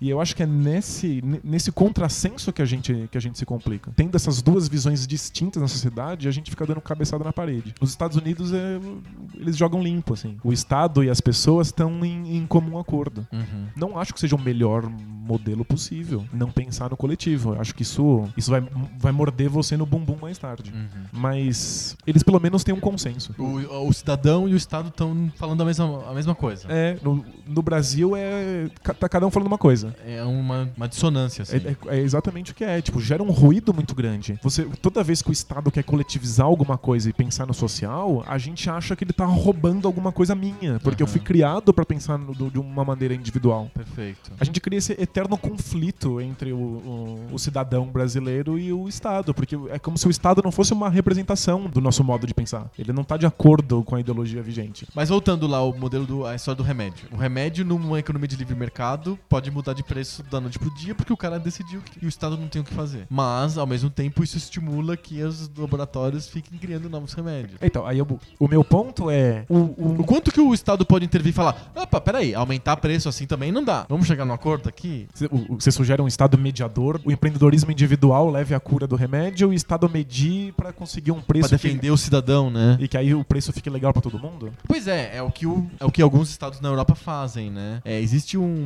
mo- modelo que parece que o remédio ele fica protegido para os laboratórios por 30 anos. Depois desses 30 anos, o estado regula fortemente o remédio. Regula o quanto que ele tem que custar, qual que é a disponibilidade dele, etc, etc, etc. Entendi. Ele tem um, tem um limite. Você tá livre para criar o teu remédio, mas não tanto. Peraí. É que vão, vão me mandar pra Cuba. Tá. Mas é que eu, eu realmente acredito que essas coisas que são, essas coisas cuja intenção é o bem-estar social, na, na- na sua última instância, deveriam ser responsabilidade do Estado. Entendi. Estatização do, do, do, do- laboratório. Gente, remédio é uma coisa que, que é- só existe pro bem-estar da população. Ela deveria ser de total responsabilidade estatal. Certo. Então, quando a gente conseguisse a cura pra AIDS, como inclusive Cuba diz que tem, isso deveria ser imediatamente disponível de maneira gratuita, sem lucro. Aham. Esse tipo de coisa não deveria existir pra lucro. Isso Mas é- deveria existir aí eu pro vou- bem-estar social. Mas eu vou, eu, vou, eu vou puxar emprestado, então, as ideias dos austríacos, nossos queridos austríacos. O Estado consegue entender tudo e entender todas as nuances de tudo e, e, consegui- e consegue sacar é o que realmente as pessoas precisam a ponto de prover tudo isso com tanta precisão que muito das teorias dos austríacos, do, do Hayek, do Mises, desse pessoal aí, é nesse sentido. O Estado é, fa- é muito falho, né? Ele não consegue sacar tão bem assim. Ele não tem uma visão tão perfeita do que é, as pessoas precisam do que as próprias pessoas individualmente, né? É que eu, eu entendo que o O- Estado. exi- Pode existir um Estado que consiga descobrir a cura de todas as doenças? Então, acho que o, o Estado vai ter que. Ele precisa ter um contato direto com o cidadão e ver quais são as demandas. Ele não vai dar conta de tudo. Mas quando ele dá conta, ele realmente dá. Isso é um direito, vira um direito garantido Aham. para a totalidade dos cidadãos sem fins lucrativos. Quando o indivíduo dá conta dessas coisas, ela dá com, com fins de lucro. Não faz muita diferença para a maior parte dos cidadãos não existir remédio para AIDS ou existir um remédio para AIDS que custa 1.500 dólares a cartela. Tipo, não achar que, nossa, a livre, a, a livre iniciativa permitiu que surgisse o remédio da AIDS. É como se não existisse. Se ele não for acessível. Tipo, não adianta. Fazer com que uma coisa exista não é suficiente. Ela tem que, que ser acessível para a população. Eu acho que esse tipo de coisa deveria ser de responsabilidade estatal. Se uma empresa privada quisesse ir atrás da cura do remédio, ela deveria receber apoio estatal e assim que ela de- descobrisse a cura, isso deveria ser aberto Apropriado pelo Estado. ser apropriado pelo Estado. O, o- Brasil fez isso. O Brasil não, não, não foi o governo que criou a cura pra AIDS. A simplesmente se apropriou da fórmula e refez o produto. Inclusive deu um monte de treta, né? A gente tomou uns processos internacionais violentos. É, e foi com o ministro Serra. Foi o Serra que. que, que- vai entender, né? O, mundo é um lugar muito esquisito.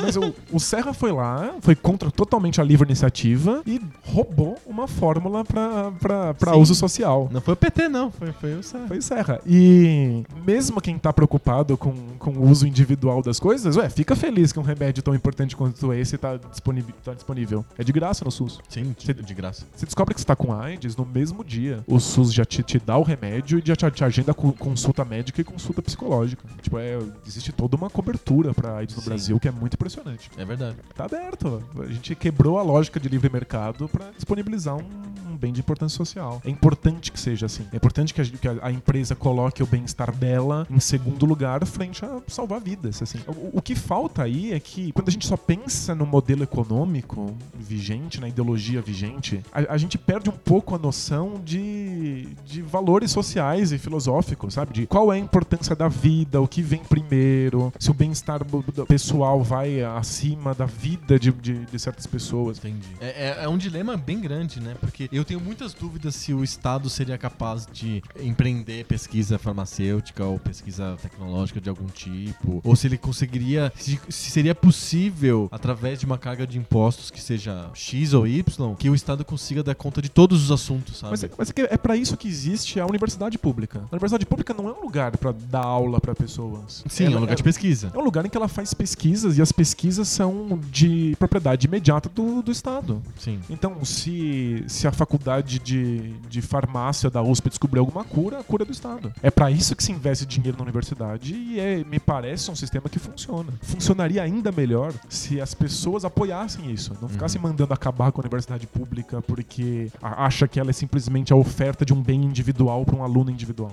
Uhum. Nesse modelo atual de ideologia, que a gente só imagina um esforço quando ele te traz benefícios, não tem outra maneira a não ser o Estado intervir, controlar esse tipo de coisa e tentar chegar na frente das empresas. Eu acho que nesse modelo não tem. Em outros modelos de ideologia, em que a gente entende que o esforço é pro coletivo, aí o Estado nem precisa intervir. As pessoas vão mesmo fazer essas coisas pensando no bem coletivo. A conclusão que eu chego nesse nosso breve debate é que não tem um ponto ideal, eu acho. Eu acredito fortemente que uma, uma sociedade em que o Estado é o motor das coisas é uma sociedade muito limitada, porque o Estado é limitado por, de- por desenho. Sim, é falho. Ele é falho, a gente, não, a gente não quer que ele seja tão gigante, porque ele pode ser totalitário, pode, ele, ele pode ser opressor, né? É difícil dele ser um cara que consiga prover tudo pra todos, né? Ele exige uma burocracia, pra não ser totalitário, ele exige uma forte burocracia. Uma forte burocracia. O que a- atrasa as descobertas. coisas. Então, né? certamente um estado, um país em que um estado que faça tudo, ele é o provedor geral de tudo. Ele é um estado, é um país mais atrasado, um país que tem menos iniciativa, um país que tem, que tem menos tecnologia. Eu, eu acredito que o estado é falho para essas coisas. Mas eu também acredito que um livre mercado selvagem em que permite que um cara consiga mudar o preço do remédio da noite pro dia de 7 dólares para 750 dólares, a despeito do que os pacientes pensem ou precisem e ninguém faça nada por isso, também tá errado. Eu, sinceramente, não consigo ver com bons olhos nenhum lado nem outro, assim, nenhuma sociedade super estatal, super estatizada ou uma sociedade totalmente individualista, como esse exemplo do remédio acho que Não, dá. isso, assim. é, isso aí é maluquice. Mas você não acha que o, um Estado que dê autonomia irrestrita pro meio acadêmico, pra universidade, não corre o risco de ser totalitário e de, e de que os avanços aconteçam? Porque pra mim me parece que a chave dessa brincadeira tá na autonomia universitária. Certo. Eu acho que isso resolveria a maior parte das- da- das- do nosso medo de um Estado muito forte, lento, que não consegue compreender as demandas da população. É que o problema de uma autonomia universitária é que ela exige de verba, ela exige dinheiro. Esse dinheiro é sempre coletado pelo Estado através de impostos e sempre filtrado por um- uma política estatal que pode ser ligada ou não a uma política política mesmo, a política real. Sim. E aí, essa autonomia é até a página 2, sempre, assim, sabe?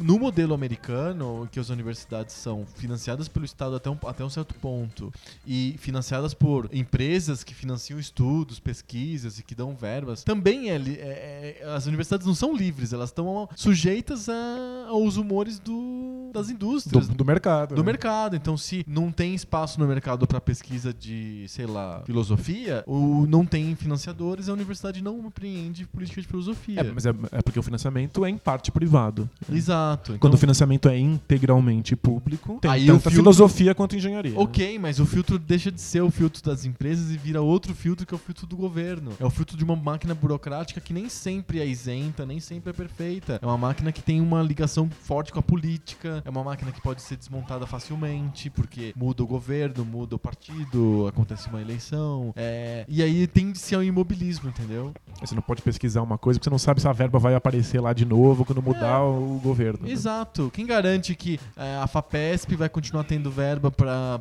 pesquisas botânicas por mais 10 anos? Vai que, sei lá, o PMDB assume o governo do estado e de- tire a verba e jogue no, em outra coisa, entendeu? É, é frágil também.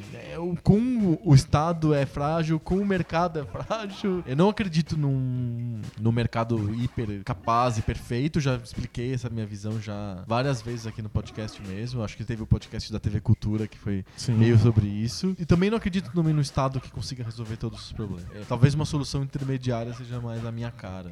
É possível uma solução de cons- consenso? Um Estado intermediador, por exemplo? Não um Estado fazedor de coisas, um Estado intermediador. Eu acho que não, não no modelo ideológico atual. O nosso, que é o nosso modelo ideológico não bate com o que o Estado faz, mas mesmo os Estados Unidos, em que eles estão, eles têm um consenso, com um modelo ideológico integralmente individual, o governo não pode mediar. Sim. Porque mediar seria. Interromper as liberdades individuais. Exatamente. Então, pre- precisaria repensar um novo modo de se organizar e um novo modo de pensar qual é a finalidade do trabalho. Aham. Se a gente conseguisse plantar a ideia de uma finalidade social do trabalho, talvez o Estado possa agir como mediador para isso. Mas no, tipo, no modelo, no modelo atual, isso não funciona. Ficamos com as portas abertas aí no, no debate de bolsa. É, quem quiser mandar A sua solução? novas soluções e Ah, tá tendo- possibilidades, vai ter a Assembleia Geral da ONU agora semana que vem. Já mandem as soluções também pra lá, que tá difícil de encontrar uma saída mesmo. Os modelos estão ficando cansados, né? A gente tá vendo no mundo é que tanto o modelo mais socialista quanto o modelo mais liberal, os dois estão sofrendo, né? Ao mesmo tempo, né? Crises econômicas em vários lugares, o desenvolvimentismo brasileiro deu água, o liberalismo é, na Europa também tá dando água, sabe? Tipo, Era- a- a- qual a solução? nós somos pós-modernos mesmo, assim. A gente esgotou os, os sistemas. Esgotou os sistemas, né? a, a gente não tem projeto. A gente, Exato. Não, a gente realmente não tem projeto. Tá todo mundo desiludido, achando tudo uma merda e a gente não tem o que oferecer. É com. Essa mensagem pós-moderna É, de terminou com cocô. O debate a gente tá terminando com cocô de novo. tá foda, Tá hein? foda. Hoje tá. A vibe tá meio baixa.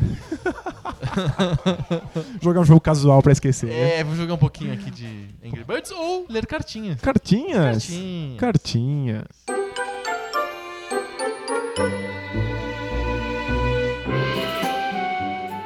Cartinhas. Cartinhas. Cartinhas. Nós temos cartinhas acumuladas. Como a gente não leu cartinhas dos episódios de número 21 e 22, então nós temos um monte de podcasts pra, pra ler. Nós temos três episódios pra comentar: o 20 sobre videogame é coisa de criança, o 21 sobre pirataria e o 22 sobre jogos violentos. Então a gente tem várias cartinhas aí de três episódios pra ler. Quer, você quer fazer na ordem cronológica reversa ou na ordem cronológica direta? Vamos fazer tudo misturado pra foder com a cabeça de todo mundo. Fazer mindfuck. Já que a gente tá navegando pelo espaço-tempo, Exatamente. tem que ser tipo uma história ruim da Vamos- Marvel. Vamos assim. começar. Ninguém entende porra nenhuma do que tá Começa com acontecendo. visão. É um bom jeito de fazer começar uma história ruim é ter o visão, né? Você vê o visão no primeiro quadrinho e fala, puta, Puta, fodeu, fodeu. fodeu, não vou entender nada dessa merda. Vamos começar com uma cartinha do Miguel Marques. Ele fala sobre o episódio sobre pirataria. Ele, ele conta uma experiência de um amigo dele com pirataria. Ah, um amigo, né? É, exato. É, é que nem é, conversar de sexo com a Laura Miller, é sempre contando histórias de amigos, né? Você não teve um cara que ficou meio bravo, assim, que, que, que a gente nunca tinha pirateado nada. é? É, que só amigos nossos tinham pirateado. Só amigos. É, É, o que eu posso fazer? Eu nunca pirateei não, nada. não, mas os meus amigos são muito pirateiros. sabe?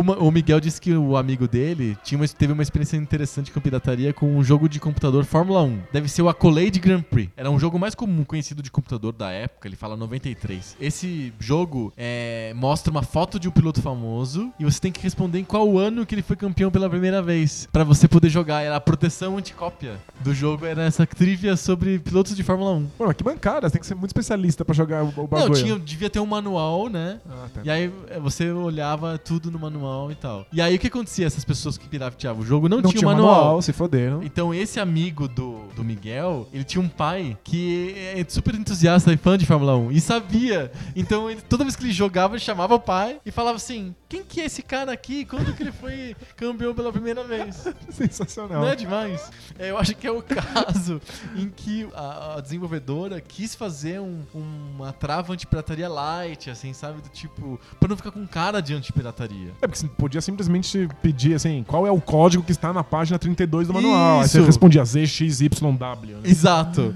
E não, ele quis fazer light, assim, que nem o Larry. Pra ver se você é adulto, eu faço perguntas adultas. De política. É, no, no Accolade Grand Prix, pra ver se você gosta mesmo de Fórmula 1, eu te faço perguntas sobre Fórmula 1. Eu disfarço, né, que é antipirataria. Tem, tem um roleplay. assim, Só né? que aí os caras que são bons de Fórmula 1 podem jogar. O pirata. É. Eles são tão bons, mas tão bons que eles merecem jogar pirata. Exato. Eles não foram pelo dinheiro, mas foram pelo mérito é uma meritocracia da pirataria. da pirataria. Muito bom, valeu, Miguel. Muito legal. Essa- essas histórias de travas antipirataria são, são né? sempre geniais. Temos outra mensagem, dessa vez é do Bruno Pontalti. Ele escreveu sobre um programa de violência, sobre jogos, por que, que gostamos de jogos violentos. Ele acha, ele tem uma visão de gameplay. Eu achei muito legal o e-mail dele porque ele traz uma visão de gameplay sobre a violência. Ele acha que é mais fácil no jogo, no gameplay, quando tem um obstáculo móvel à tua ao herói, ao teu personagem, é mais fácil você matar ele do que você desviar dele. Em termos de gameplay, é mais consistente, mais simples de programar, mais fácil de pensar. Até pro jogador, é simplesmente você dar um soco, dar um tiro e elimina aquele obstáculo. Ele desaparece. É uma recompensa mais rápida. É uma recompensa mais rápida, então. É, sabe, quando É, acho, que, você. fa- acho que faz sentido, é uma teoria interessante. Quando você pula, ou você desvia lá o inimigo do Super Mario Bros., você não sabe se você fez a coisa certa. Será que eu tô correndo pro lado certo? Será que eu tenho que deixar esse cara vivo? O que, que tá acontecendo? Você não sabe. Se você mata eles, tem uma recompensa imediata. Ele te dá ponto, o bicho desaparece, surge uma moeda. Tipo, é mais fácil de entender mesmo. Exato, o gameplay fica mais fácil e é- acaba, entre aspas, com violência, né? Porque você tá matando inimigos, né? É uma coisa violenta. Tanto que a Nintendo resolveu explodir os, todos os, os inimigos. Eles não morrem, eles explodem. Eles explodem. Então É. só podem ser robôs, né? Se explodem. O Bruno continua falando que ele curte jogos violentos quando há um contexto. Então ele diz que ele gosta de jogos de luta, quando é esportivo. Luta, sim, pela luta, é- ele não curte tanto. Mas quando é uma luta esportiva, há um contexto que faz com que aquela luta, aquela violência seja mais palatável pro Bruno. Perfeito. É, ou em jogos de guerra, quando se você precisa de levar a bomba do lado A pro lado B, se o, o inimigo tenta te atrapalhar nesse objetivo, aí você tem que dar um jeito e acontece a matança. É, você não tá matando só, só porque passou na sua frente. né? Exatamente. Como é, por exemplo, sei lá, o Doom. Que você não sabe da história, você tá, aparece ali tem um inimigo que você mata. Você mata, é, É. claro. Mas aí você tem que parecer monstruosos pra te incentivar a matar eles, né? O Bruno termina aqui o e-mail dele falando do Battletoads, porque ele instalou o OpenEMU no computador dele, baixou o Battletoads, e ele está achando muito difícil e não consegue imaginar como que alguém consegue terminar esse jogo no console sem save game, sem save state. Então, Isso é hardcore. Você tem que dominar as regras do jogo num nível surreal pra conseguir passar na primeira fase. assim. Battletoads é bizarro. Nossa, como pode ser tão difícil, né? Eu tô na, na, na sua também. também, Bruno. Eu só salvando muito. A gente, a gente definiu jogo hardcore através de Civilization. Deveria ser através de Battletoads. Nossa, esse exige uma dedicação de uma vida, assim. É, Battletoads é, é zoado, né? É meio Nossa. quebrado nesse sentido. Muito legal, Bruno. Valeu pelo teu e-mail. Pra fechar, temos mais um e-mail que é o e-mail do Ivan. E adivinha sobre o que ele fala? O debate de bolso? Debate de bolso. É a cota. o Ivan, ele tá comentando o debate de bolso do 22, que foi, a gente falou sobre super-heróis. Que a gente comentou que os, os super-heróis, os quadrinhos e os filmes de super-heróis são produtos de segunda categoria, digamos assim. Sim. São histórias ruins, com roteiros mal feitos e, em geral, mal dirigidos. E que tem vários problemas que a gente se apega a eles no- depois que passa uma certa idade, por- só por nostalgia de quando a gente era adolescente, criança, que não tem realmente nenhum tipo de atrativo pra um adulto, E né? Eles não podem ficar realmente bons porque eles têm que se preocupar com o mercado, não pode deixar os fãs de fora. Exato, tem um monte de restraints é. é, exatamente. O, o Ivan, ele, ele acha que a gente só arranhou superficialmente a questão, ok, é, é um debate de 20 minutos, e que ele acha que a verdadeira decadência intelectual é com as mídias blockbusters em geral, não com os super-heróis. Ok, né? Acho que sim, acho faz sentido. Eu acho que os, o- os super-heróis eles só são entendidos como mídia blockbuster, né? Você não vai achar um filme de super-herói que seja De arte. é, de arte ou indie. No, no cinema você consegue Eu te dou um encontrar exemplo, filmes. que como é difícil. Você comentou no, nesse debate de bolso de um filme dos Power Rangers. É o filme adulto dos Power Rangers. Sim. Filme pequenininho, acho que tem É um curta, né? 7 minutos, 10 minutos, uma coisa assim. Eu assisti, fiquei com umas pulgas atrás da orelha, aí eu assisti o filme do mesmo diretor, na verdade do produtor do filme dos Power Rangers, ele dirigiu um filme com o Punisher. O Justiceiro. O Justiceiro. Também no mesmo modelo. Vou tentar fazer uma coisa adulta com um personagem de quadrinhos. É um filme mais light um pouco do que o do Power Ranger. Chama Laundry Day, uma coisa assim. Mostra o Justiceiro indo lavar a roupa dele na laun- laundromat. Ele põe nas moedinhas e coloca a roupa dele lá na máquina automática. E aí ele vê uma situação de violência acontecendo na rua. Enquanto ele tá lá lavando a roupa. Mas ele não quer interromper o ato de lavar roupa. Então, tipo, você fica angustiado porque a pessoa tá sendo violentada ali e o justiceiro não faz nada porque ele tá pegando a moeda que tá no chão, que ele tá colocando a roupa dentro do- da máquina de lavar. Ele não quer interromper a, a, a máquina de lavar pra resolver o problema. Mas é claro, ele resolve o problema no final. Mas ele faz tão lentamente tudo e aquilo vai te angustiando. Então, a- o filme é legal por causa disso. Sim. Mas, por outro lado, é, se eu pegar um caderninho e anotar todos os clichês que tem no, no- no- nesse filmezinho de 7 minutos, dá mais de, mais de uma página. É muito clichê. Muito, muito clichê. É um clichê atrás do outro, assim. Então, mesmo com uma proposta, entre aspas, adulta, mesmo com uma proposta de fazer uma coisa diferente, de dar uma angústia, diferente de só uma porradaria que você tá imaginando, ele é, ainda assim é um desfile de lugares comuns, assim. Por ser do Justiceiro, Porque é não o tem como filme do fugir disso. Justiceiro. Não tem como. Eu vou botar o link no post aí do Fio do Justiceiro, porque ele é divertido, muito clichê. Você dá risada sozinho de ver os clichês acontecendo, sabe? Eu sabia que isso ia acontecer, porque é muito óbvio, assim, né? É, todas as mídias sofrem com essa questão de ser blockbuster e, e ter um monte de clichês e tal. Mas eu acho que os, os heróis sofrem mais. Eu acho que sim. Eles tipo- são o próprio clichê, o próprio, o próprio modelo comercial, não, não dá pra fugir disso. Ele- ele- ele- eles são isso, né? Faz parte da, da- Sim, da essência deles, Exato. Tanto é que o motivo pelo Watchmen ser tão fantástico é porque ele sabe disso e tira sarro disso. sim, Você não, sim. não tem pra onde correr. O Ivan, aqui no e-mail dele, como provocação, ele pede pra que a gente responda algumas questões. A primeira questão é quando foi o último filme de orçamento grande que realmente desafiou intelectualmente? É foda. É foda. Eu acho que par de minutos de algum filme por aí. É. Tipo, eu assisti aquele Interestelar, que eu achei uma droga de filme lixo, cheio Ninguém de gostou desse filme. Cheio, cheio de clichês e romancezinho e uma visão super banal. do- tipo, o, o filme é- deve ter tanto clichê quanto o filme do, do, Do o curto do Justiceiro. Mas aí tem dois ou três minutos ali em que a forma e o conteúdo se conversam e aí acontece alguma coisa interessante. Mas é sempre pequenos momentos, né? Não tem como. Outra pergunta do Ivan. Quando foi o último game de orçamento grande com uma história realmente boa? Game. Parênteses. E- Eu não espero de um jogo uma história boa nunca. É. Mas não porque, porque as histórias sejam merdas, mas porque eu não acho que seja isso que é importante. O, o, o que eu diria de um grande jogo é que ele faz alguma originalidade com- com termos de gameplay e storytelling. Por exemplo, o novo jogo do Batman, o Batman Arkham Knight, eu fechei aí recentemente. Aham. Ruim, né? Ruim.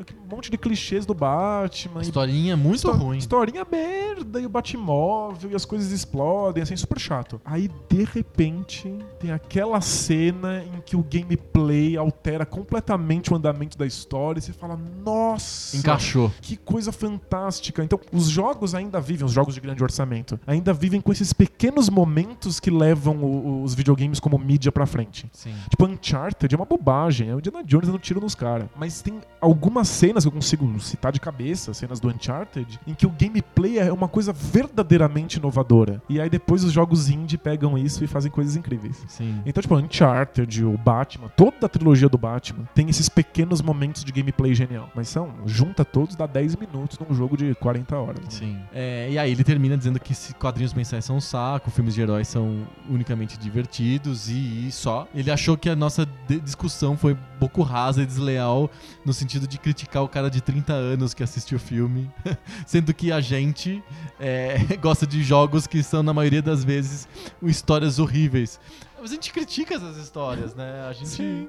Então, inclusive, a gente, a gente se esforça pra caramba pra ver pra além da história, né? Sim. Um nível, um nível mais básico, anterior. Porque se a história for uma merda, mas o, o game design te oferecer alguma coisa interessante, a gente tá salvando o jogo. Dá, dá, dá pra é? resgatar o jogo. Exato, exatamente. A gente, se a gente ficasse falando, falasse aqui o Arkham Knight, nem não joguei, não sei. É uma droga porque a história é uma merda. É, é nós que estamos sendo superficiais, né? A gente precisa de entender o jogo como um todo, né? Sim. Em todos os seus aspectos. Se a história gente- fosse boa, melhor. Mas o, o, o, o game design é que segura a Sim, brincadeira. e não é sobre história, né? O Knight não é um jogo sobre história. A cidade ficou refém, evacuaram Gota inteira, Gota tá vazia. É porque não pode É. ter é, civis na, na, na- É na que- série é Arkham, que, né? é que se tivesse, ia cair a taxa de quadros por segundo. Porque É. eles tiveram que renderizar uma cidade que não tem ninguém andando nela. Assim, é muito mais Exato. fácil. é. Não, é que as únicas pessoas que estão andando são os vilões que você tem que bater. É isso, é. É, é pra não ter pessoas neutras, assim, sabe? Você não pode matar ninguém sem querer com o seu, com seu tanque de guerra. É, você não jogar uma bomba e matar 50 civis, assim. E o mais legal é que você atropela alguém com o Batmóvel, ela não morre atropelada. Ela é eletricutada pelo campo elétrico que tem na frente do Batmóvel. entendeu? a pessoa faz, ah, tomei um choque. E aí vai pro lado, assim, é, tipo, sai da exato, frente. Sai da, em vez de virar milhão de pedacinhos gosmentos. Que é um tanque, né? O Batmóvel é um tanque. Literalmente um tanque, é isso. Mas valeu, Ivan. Eu acho que é uma provocação boa. É, a gente realmente falou especificamente de super-heróis, porque o tema do debate de bolso era super-heróis. Mas eu acho que as críticas podem ser estendidas a muita coisa, inclusive pros jogos. E a gente não se isenta. Eu acho que a mensagem é: o Poco Pixel tenta fazer um pouco diferente, porque a gente não se isenta de criticar os jogos quando eles são criticáveis, né? Sem dúvida. Seja, seja no gameplay, seja no- na, na história, né? No storytelling. Tipo, o meu jogo favorito é Shenmue. Yes! Cota de Shenmue do dia. Ah, Shenmue, a gente falou de Battletoads já. Pois é, opa, só vi vantagens. É, o meu jogo favorito é Shenmue e a, a história tem um milhão de, de buracos. Assim, se eu fosse dissecar a história, tem um monte de bobagem. Mas é, é, é a junção da história com o gameplay e como um altera o outro que me faz ter esse carinho pelo jogo. Exatamente. Se for só pela história, fodeu. Lemos todas as cartinhas? Lemos, opa. Temos cartinhas de todos os programas já lidas. Agora o que nos resta é. Voltar pra, pra, pra linha temporal correta? Vamos. Agora a gente tá entrando nos trilhos de novo. Semana que vem a gente volta com mais papo novo. Sobre videogame velho. Valeu! Tchau!